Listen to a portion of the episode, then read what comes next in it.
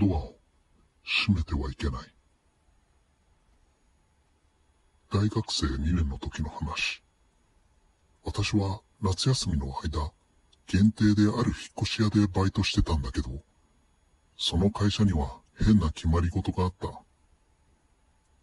事務所に真っ黒い冷蔵庫があって、そのドアにはデカデカと注意書きが書かれた A4 の紙が貼ってあった。このドアを閉めてはいけない。開けっぱなしにしてはいけないならわかるが、なんで閉めてはいけない？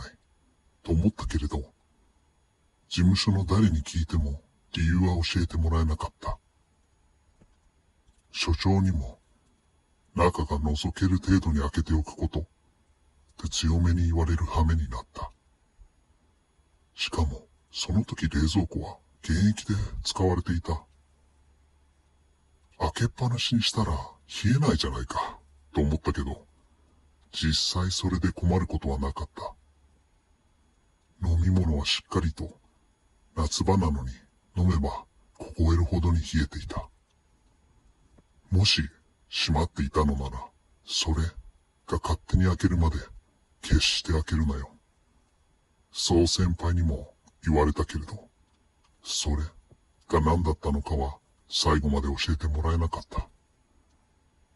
もし閉まっているのを開けたらどうなるのか、今でもわからない。